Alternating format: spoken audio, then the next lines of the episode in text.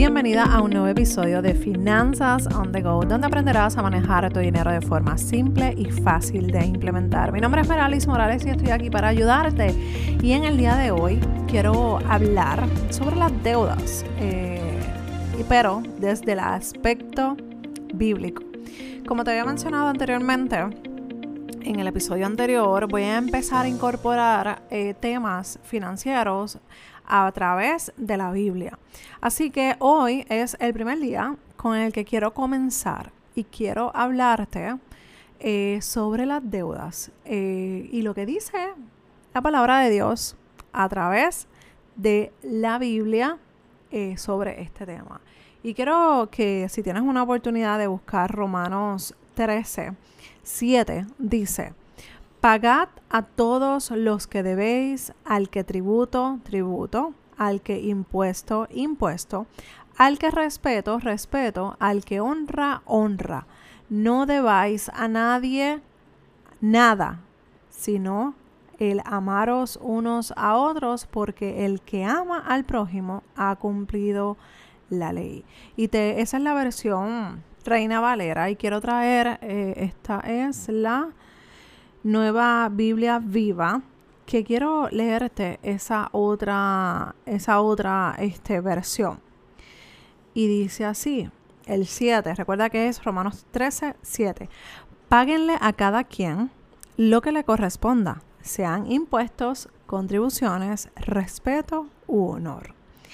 No tengan deudas con nadie, excepto las deudas de amor hacia otro. De hecho, quien ama al prójimo ha cumplido la ley. Yo creo que está sumamente claro. Y no quiero sacar de contexto nada de lo que dice la Biblia, pero aquí nos invita a mantenernos fuera de deudas. Obviamente vivimos en unos tiempos que para tener una propiedad no vamos a estar toda una vida ahorrando 100 mil dólares, 200 mil dólares, 300 mil o más para comprar una casa. Yo estoy clara con eso. Yo entiendo ese, e, esa parte se entiende, se comprende. Pero ¿qué quiere decir esto? Quiere decir que cuando nosotros hacemos uso correcto de nuestras deudas, perdón, de nuestro dinero, no debemos entrar en deudas. No debemos entrar en deudas de consumo. Y cuando hablamos de deudas de consumo, ¿qué quiere decir esto? Que la deuda de consumo es eso mismo, comprar cosas que quizás tus finanzas en estos momentos de tu vida, tú no tienes el dinero para cubrir ese gasto, esa compra. Entonces la compramos para qué? Por capricho, por apariencia. ¿Cuál es la intención? Por mala administración, porque puede darse el caso de que estás pagando alguna de tus responsabilidades básicas por el hecho de, o sea, con la tarjeta de crédito y la estás haciendo así porque no te preparaste para, ese pago. Entonces, ¿qué quiere decir esto? Páguenle a cada quien lo que le corresponda, sea impuestos, contribuciones, ¿Cuántas veces hay montones de gente que en las contribuciones mienten? Ay, es que el gobierno a mí me roba. No, no importa. Y por eso tú tienes que hacer las cosas mal. O sea que si alguien me hace daño o alguien me hace algo, yo le tengo que pagar de igual o peor forma. No. Por el contrario, tenemos que ser claros tenemos que ser íntegros en lo, que nosotros hacemos. No podemos estar por la vida diciendo, yo soy una persona íntegra, yo soy una persona cristiana, yo voy a la iglesia, yo hago esto, yo hago lo otro, y cuando toca hacer la planilla o llenar las contribuciones para nuestro gobierno, somos los primeros en mentir. Entonces queremos bendición Queremos que Dios nos bendiga nuestra familia, nuestras finanzas, pero estamos maldiciendo con nuestros actos esa, esa finanza. Así que lo primero que nosotros tenemos que hacer es poner en orden no solamente la finanza, poner en orden nuestra vida espiritual. Porque cuando nosotros empezamos a mentir, hay algo que se está colando que no nos estamos dando cuenta si lo estamos haciendo de forma inconsciente o inconsciente o de forma automática. Hay cosas que no nos estamos dando cuenta. Pues mira, vamos a, a ir a capítulo, a ver qué está pasando. ¿Qué es lo que estoy haciendo? ¿Estoy mintiendo en qué? ¿Por qué estoy mintiendo? Porque el gobierno me roba. Ah, bueno, pues ahí tenemos que evaluar cómo votamos, cómo podemos legalmente buscar alternativas para ahorrarnos contribuciones yendo con un CPA o con un contable para que nos ayude en ese sentido, pero no mentir. Sí buscar alternativas de ahorro en las contribuciones. Pero por favor, por favor, no mientas, porque al final del día, Hacienda o el IRS va a tocar a tu puerta. Y no queremos eso. Entonces, tu vida, eh, tu testimonio, tu vida cristiana se va a ver afectado. Y no, y no quiero que eso te pase. Quiero que tú vivas en bendición. ¿Cómo puedo vivir en bendición, Meralis? Pues mira, en mi opinión, yo no soy pastora, yo no soy consejera espiritual, yo te estoy hablando desde mi experiencia de lo que yo he vivido espiritualmente y de las cosas que yo le he entregado a Dios. De cosas que yo no sé manejar y que le pido a Dios que me ayude, ¿verdad? Y eso no me hace mejor que tú o mejor que nadie. Yo te estoy compartiendo mi experiencia y mis consejos. ¿Cómo puedo vivir en bendición? Sencillo empezar con lo básico, siendo honestos. Si ya en tu pasado cometiste el error de hacer algo que no está 100% correcto, ¿cómo lo vas a arreglar de ahora en adelante? ¿Cómo vamos a evitar qué vamos a hacer para no repetir los mismos errores del pasado? Si mentiste en tu planilla, mira, lo ideal sería que pongas una, una corrección si no te atreves por alguna razón, bueno, pues ahí entonces tendrías que hablarlo con tu contable, con tu CPA, para que veas de qué manera puedes mejorar, o sea, cómo, cómo puedes presentar o enmendar ese error. Esas son las personas que te pueden ayudar en eso. Te estoy hablando de ese ejemplo en particular. Pero esto puede ser cualquier cosa. Pásalo por el filtro de tu vida. ¿Qué me, ¿Cómo me aplica esto a mi vida? ¿Qué estoy haciendo?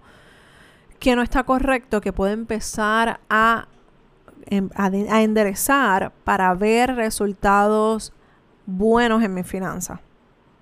Si tienes eh, deudas, aquí te lo dice Romanos 13:7. Págale, páguenle a cada quien lo que corresponda. No engañes, no mientas, no escondas, porque esconder es mentir sean impuestos, sean los taxes, las cosas que te impongan pagar muchas veces y lo hemos visto, ¿verdad?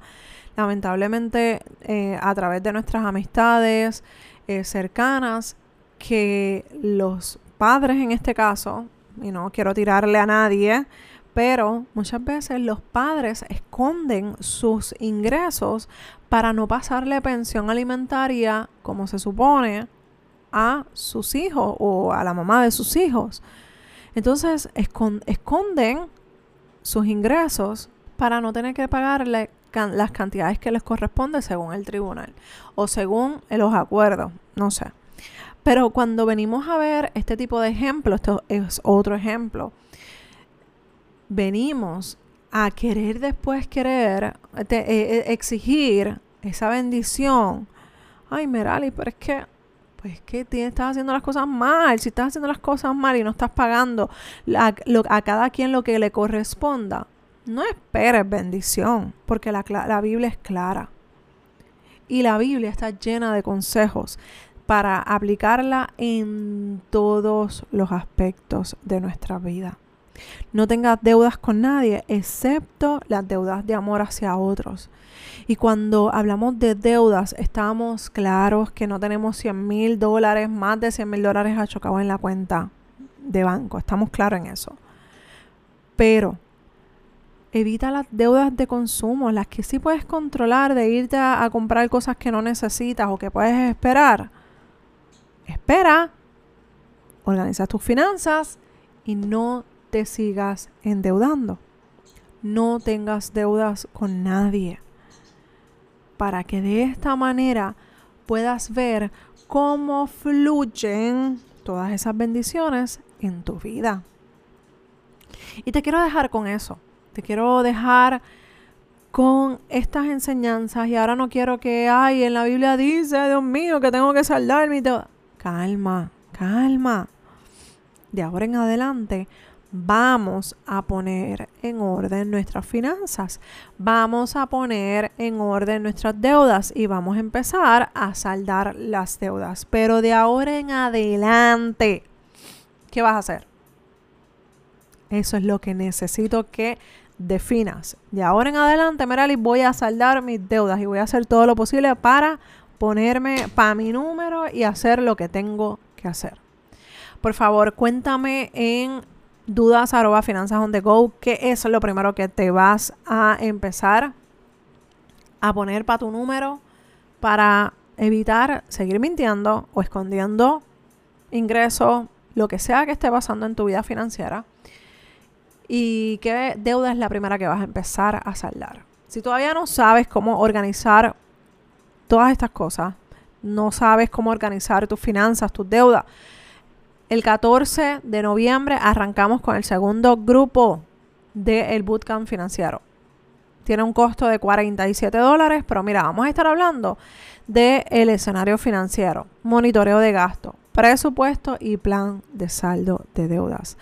Cuando terminemos las tres reuniones, esos 15 días, plus tres meses de seguimientos por correos electrónicos, cuando tú termines todo eso, ya tú vas a tener tu plan de acción definido y ajustado a tu realidad. Y lo mejor de todo es que vas a poder preguntarme todo lo que tú quieras, porque voy a estar ahí. A pesar de que va a ser grupal, yo voy a estar ahí contestando cada una de tus preguntas. Así que no esperes más, solamente quedan eh, dos espacios, si mal no recuerdo, eh, para que estés conmigo en el próximo grupo del Bootcamp Financiero, preparando las finanzas para el 2023. Un abrazo desde Puerto Rico y te espero en el próximo episodio de Finanzas on Go. Espero que te haya gustado este episodio. Por favor, cuéntame. Mira, me gustó, no me gustó.